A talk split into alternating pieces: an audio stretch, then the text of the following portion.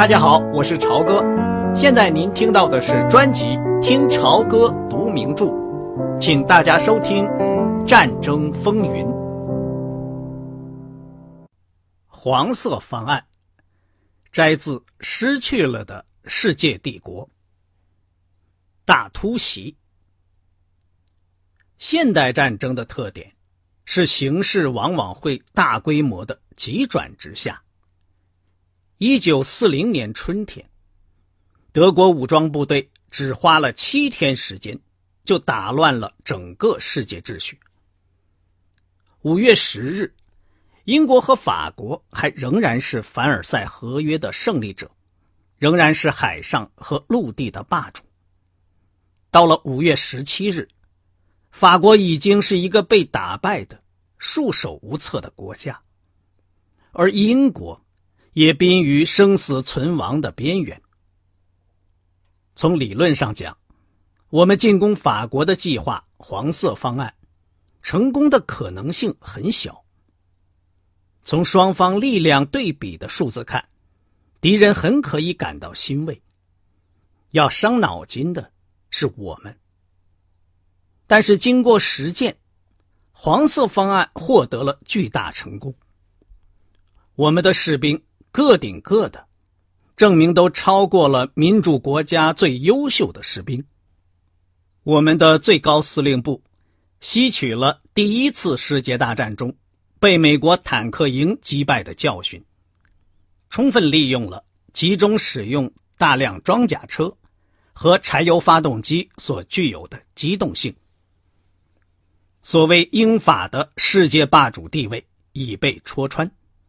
只不过是徒有虚名的历史假象而已。当然，他们仍然控制着海洋和原料产地，他们仍然拥有进行长期战争所需要的资源，数量比我们多。但是，如果缺乏利用这些原料的意志，就是有也等于零。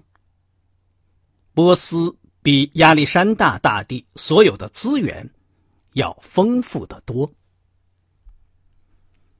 在评价希特勒时，历史学家必须承认，他已经觉察到对方这个弱点，而我们这些参谋人员的估计却是错误的。当时我们认为，我们的宿敌也在不误时机的积极备战，但实际上。他们的同胞并不愿面对现实，政治家们也不愿意把不愉快的真实情况告诉人民。阿道夫·希特勒把德国的未来，也就是欧洲的未来，也就是目前世界秩序的未来，孤注一掷的寄托在一次猛烈的武装突袭上。他的成功超出了所有人的意料。也是他本人所没有想到的。希特勒不仅不理会我们这些参谋人员悲观的反对意见，下令发动进攻，而且几乎是在最后一分钟决定采用大胆的曼施坦因计划，使用装甲部队大举进攻，穿过南行的阿登地区。迂回到马奇诺防线左侧。这个计划背离了传统的施里芬计划，但却获得意外的成功，促使伦斯德以惊人的速度横越法国北部，直抵海边，把盟国切成两半，迫使英国用游艇、平底运煤船和渔船，临时拼凑了一支小舰队。渡海逃回本国，法国本来就很动摇的斗志，也就此全部丧失。此后，我们向南进军，直捣巴黎，沿途遇到的抵抗一触即溃。就这样，德国在一名前下士的指挥下，于几个星期之内，完成了威廉皇帝二世。经过四年的拼死战斗，尚未能完成的事业。我们在法国的胜利从技术上讲，关键在于我们把大量装甲车集中配备给作为先锋部队的全部师团，就像铁骑兵一样。这样就在工业化时代的战场上恢复了速度和机动。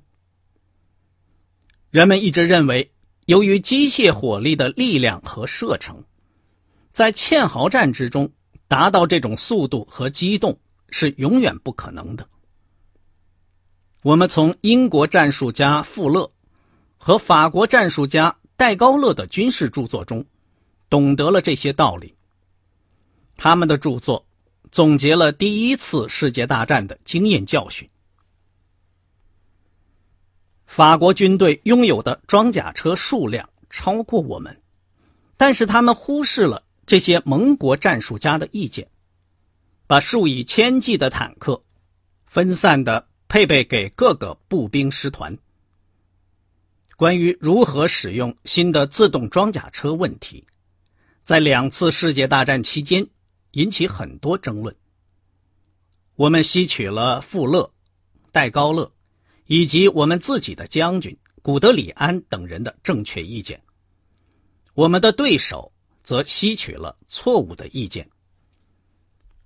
另外，我们用俯冲轰炸配合这些新的地面战术，起到了加速胜利的作用。马奇诺防线。全世界都目瞪口呆了。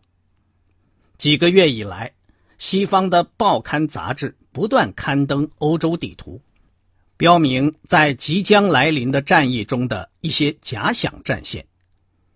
据说被西方报界人士称为世界第一流职业军人的法国总司令莫里斯·甘莫林大元帅，已经拟定了一项击败我们的绝妙计划。传闻中的甘莫林计划认为，在现代化战争中，现代化武器使得防御比进攻处于大体上是十或十五比一的有利地位。法国在第一次世界大战中有一百五十万名士兵丧失生命，这说明在机枪大炮面前，拿破仑使用的那种集中步兵进攻的战术。不再行之有效，不会再出现另一次凡尔登战役。新的战术思想是，在和平时期修筑起一条由堡垒连接起来的长城，配备以现代化的最猛烈的火力。将来敌人即使投入几百万人来进攻，最后都将淹没在自己的血泊中。根据这个理论，法国修建了一连串的碉堡，用地下坑道把它们连接起来，这就是马奇诺防线。如果德国不进攻，处于马奇诺防线陆地长城和英国海上封锁之间，我们的经济生命也就会被饿死。即使那时候革命未能使希特勒垮台。盟国军队最后也会从马奇诺防线向我们发动一劳永逸的最后一击，迫使我们的将军们就像1918年那样匍匐在地，祈求和平。这就是在静作战期间西方报刊的论调。有见识的军界人士对这个马奇诺防线提出了一些疑问。他们说，工程的确是了不起，但是否太短了一些？从瑞士阿尔卑斯山开始，沿着法德边界延伸一百多英里，到一个叫做龙骨雍的地方，这就是它的终点。在龙骨雍和英吉利海峡之间，沿法国和比利时的边界。还有一块宽阔平坦的地带是个漏洞，长度至少和马奇诺防线本身相等。一九一四年，我们这些野蛮的德国人之所以从比利时进攻，就是因为这个漏洞提供了一条通向巴黎的平坦大道。难道我们不能绕过这条著名的马奇诺防线，再次沿着这条路下来吗？那些支持甘莫林计划的人，以讥讽的微笑来回答这样的问题。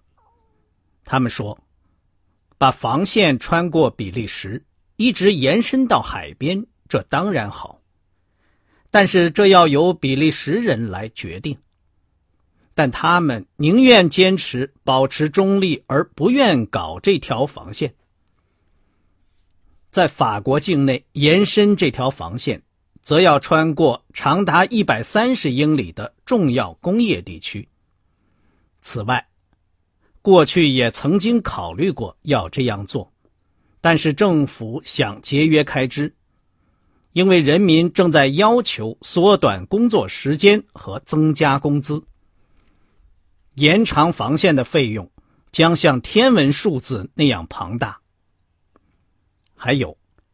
这些地区的地下水位太高，修建坑道系统有困难。同时，那时候希特勒已经上台，延长这条防线可能刺激这个好战的元首不加思索的马上采取行动。总之，法国最聪明的军事思想家决定不把马奇诺防线修完。而采取了甘莫林计划。如果战争发生，法国和英国的军队将部署在未修筑工事的比利时边界一带，严阵以待。如果德国人真的再次从这里过来，盟国军队将在加麦兰指挥下跃出阵地，与二十万名骁勇善战的比利时军队会合。固守天然的沿河防线。由于在现代战争中处于防御地位所具有的极为有利条件，德国向这样狭窄的战线发动进攻，将会遭到重大伤亡而告失败。计划执行的结果，我们确实进攻了，虽然并没有完全按照计划给我们规定的路线行事。五天之后，甘莫林大元帅被解除职务。我们穿过被认为是无法通行的阿登地区，绕过马奇诺防线北端，大军浩浩荡荡西进，横贯法国，因此切断了按照甘莫林计划准时跃出阵地、冲进比利时的法国和英国军队的联系。我们由库赫勒指挥的第八军。也自荷兰北下迎击，使他们陷入重围。五月十五日早晨，法国总理打电话给他的国防部长，问甘莫林有什么反击措施。根据历史记载，国防部长回答说：“他什么计划也没有。”第二天，巴黎法国外交部召开紧急会议。冒着生命危险从伦敦乘飞机来到这里的温斯顿·丘吉尔，在会上问甘莫林大元帅：“将军，准备用来抗击德国突破的后备部队在哪里？”根据丘吉尔回忆录，这位世界第一流职业军人回答说：“欧军，一个也没有。”魏刚将军接替了他的职位，我们轻而易举的从背后拿下了马奇诺防线，因为炮口都是朝着前面方向。我们俘虏了坐等在碉堡和坑道内的法国士兵，并把他们全部运往英吉利海峡，用来对英国作战。我们还缴获了这个迷宫中储备的全部粮食和装备。只留下了几个灯泡，在这些无人的混凝土通道内照明，因此，马奇诺防线一直保存到今天。伟大的法国从世界历史舞台上消失了，德国几世纪以来的不共戴天的敌人，终于遭到厄运。从战略上讲，关于如何在战争中使用工业力量这个问题，他们的想法是错误的。他们把国家的力量和财富浪费在一个巨大的悲剧性玩笑上，用钢铁和混凝土修建了半条城墙。从战术上看，当甘莫林大元帅说“奥俊”时，法国的军事史已经宣告结束。胜利中的阴影，在最高统帅部，对法国作战的胜利，一方面使人感到欢欣鼓舞，另一方面也使人感到有些不安。我们这些参加停战签字仪式的人中，有的当时以沉重的心情看着元首在贡比涅的阳光下。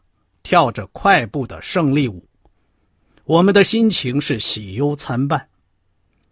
一方面为德国军队完成的丰功伟绩，为他们英勇的扭转了一九一八年以来的战败局面感到骄傲；另一方面，则因为内心知道这位手舞足蹈的元首犯了或将要犯悲剧性的错误而感到忧虑。这些错误完全被掩盖在胜利所放射出的玫瑰花般鲜艳夺目的光彩之下，并不为一般世人所知。在当时那个时刻，德国好像是军队举办的舞会中的一位年轻少女。由于英俊的军官们都向她投以爱慕的眼光，露出羞答答的样子。大家都喜笑颜开的看着他，却不知道一个致命的癌细胞已经在他体内萌发。这个当时就已使德国受到折磨的癌症，就是外行的军事指挥。但是，除了司令部最上层少数几个人之外，谁也没有觉察到，在较小规模的挪威战役中。我们已经看到了这种症状。我们当时相信，这位没有经验的军事领袖，在那次胜利中已经取得了切身的经验，将会下定决心在西线进行一次大突袭。但是在突破的六天之后，正当伦斯德以古德里安的装甲部队为前锋向海边挺进。敌人望风而逃的时候，希特勒的神经过敏症严重发作。他担心法国从南面反攻，这在当时就像是说霍屯托人会进行反攻一样的不可能。他因而命令伦斯德停止前进，耽误了两天的宝贵时间。幸好古德里安找了个理由。获准向西进行火力侦察，于是他干脆不管元首的命令，闪电般直捣海岸。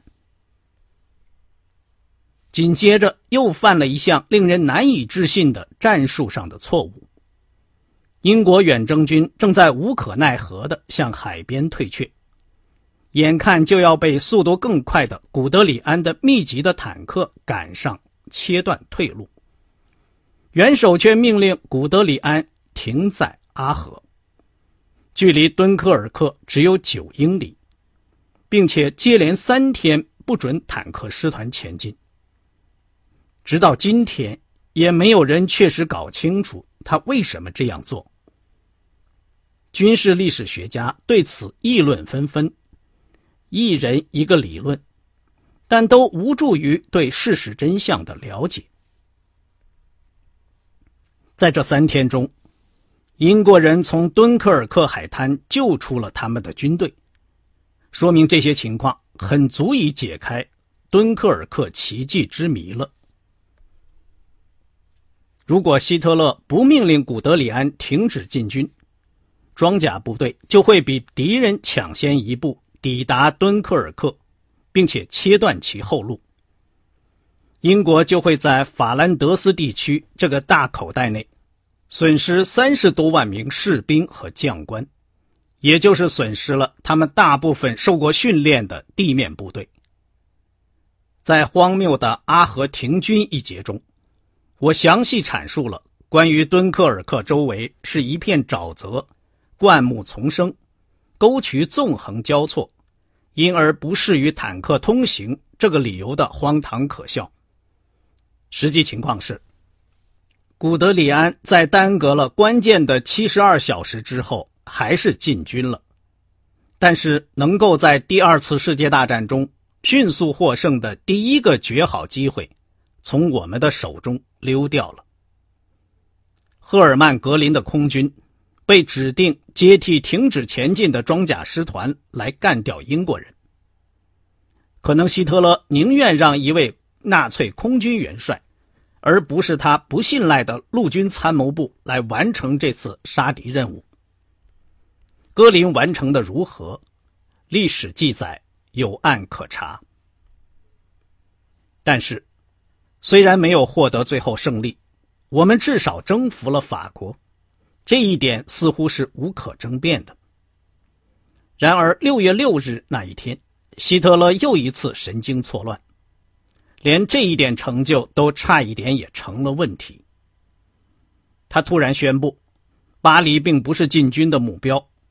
我们军队下一步应该是插向东南，拿下洛林盆地，以使法国丢掉煤炭工业和军火工业。但是幸运的是，作战行动的势头之猛，就连元首也无法阻拦。就在几个装甲师团毫无必要的开进洛林的时候，我们拿下了巴黎。他的最严重的错误。但是，所有错误中最严重的是，德国武装部队到达英吉利海峡后，竟然不知下一步该怎么办，事先竟然全无计划。历史将永远对这个事实感到惊讶。我们已经到了海边，好几百万人武装到了牙齿，因为胜利而兴高采烈。而在仅仅四十英里宽的海峡对面，是被击败的。丢盔卸甲、失去战斗力的敌人，但是我们这位从不犯错误的领袖却不知怎么样，忽视了如何进入英国这个细节问题，而他又是如此牢牢掌握着一切行动的决定权，没有他点头，任何人都不能行动。然而，这是千载难逢的做出伟大事业的时机，亚历山大。凯撒、拿破仑，在他们的时代也曾经犯过像希特勒这样大的错误，但是他们具有统帅的才能，有能力来平衡和挽救错误的后果。他们具有发现并以最快速度和魄力掌握有利时机的能力。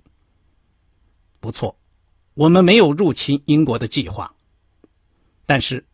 难道英国曾经有过用轻飘飘的小船拼凑成小舰队，从敦刻尔克渡过海峡的计划吗？尽管由于战败而溃不成军，尽管德国空军的猛烈轰炸，出于必要，他们仍然把三十万人成功的运过海面。那么，为什么我们这支世界上最强大的、又处于胜利高潮的军队？不能来一个敦刻尔克背后追击，用一支由几个装甲师团组成的力量渡过海峡，登上未设防的毫无抵抗的彼岸呢？在英国的地面上，没有什么能阻挡我们向伦敦进军。被救出的远征军已是一群丢盔卸甲的乌合之众，他的全部装备都被丢在法兰德斯地区。国民军都是由老人和儿童组成的可怜的杂牌军，阻挡我们入侵的将是皇家空军和英国舰队这两支不容忽视的战斗力量。但是如果希特勒在六月抓住第一个时机，利用一切可以得到的西北欧水上现成的船只，把入侵部队送过海峡。英国舰队将会措手不及，正像挪威战役的情况那样。在他还未来得及集结起来进行反击之前，我们已经渡过海峡。在英国的这场空战将在海峡上空进行，其作战条件大大有利于德国空军。我们肯定也会遭受重大损失，进攻阶段和供应问题要使我们付出很大代价。我们只能再次孤注一掷。但是事后回顾历史，除此之外，难道还有什么其他办法吗？我在一九四零年六月曾经写过一个正是关于进行这样一次渡海大突袭的计划要点，提供给最高统帅部讨论。我曾经几次写信给美国和德国的档案管理人员，请他们寄给我一份该备忘录的抄件，但是一直没有得到答复。这个备忘录只不过是个未被采用的古董，究竟是否还存在，我也无从知道。当时约德尔将军一句话也没说，把它还给我了，这就是他的最后结局。流产的入侵计划，海狮这个在随后几个月中胡乱拼凑出来的入侵计划，结果是白白浪费了很多时间，毫无用处。一旦英国喘过气来，建立了沿海防御，强渡海峡就需要一套极其复杂的军事组织。希特勒从来也没有真正去促成过这件事。在对英国作战上，他缺乏大胆尝试的决心，只是让戈林把空军白白消耗在对英国深入内地的机场的轰炸上，而陆军和海军这时候花费了几个星期。为这个作战计划吵来吵去，一直吵到夏天，大家来回踢皮球，都不肯承担任务，最后终于放弃了海狮计划。德国毫无疑问拥有发动入侵所需的工厂和军事力量，但是没有所需的领导。正当在战斗中只要稍微再大胆一点，就能赢得整个世界的时候，希特勒畏缩了。而那些内行的将军也无能为力，因为他们全要服从这位外行的指挥。这才是元首原则在一九四零年夏天所获得的真正胜利。回顾历史，跳快步舞的领袖不应该是他。英译者案，龙关于马奇诺防线以及法国领导人的论述。非常精彩，没有更多可说了。我在皇家海军的朋友们断然否认德国人有可能甚至在六月间渡过海峡。他们认为，英国人当然会投入他们拥有的全部船只，把入侵者淹没在海中。这个问题可以讨论，但是我个人认为龙讲的很有道理。德国的潜艇。将会在这个狭窄的海峡内，对处于防守地位的英国舰队进行报复。由于参谋部缺乏具体的入侵计划，而把责任都推到希特勒身上，龙的说服力是不够的。如果他们准备了一项可行的计划，他就可能采用它，就像他采用曼施坦因计划那样。从档案中似乎只找到。海军参谋部所做的一份很粗浅的研究计划，没有别的其他入侵计划。第二次世界大战中的德国参谋部有一种只顾眼前不问下一步的奇怪倾向。也许他们不愿意去想下一步的事情。刚才您听到的是听潮歌读名著。战争风云，谢谢您的收听，我们下次节目再见。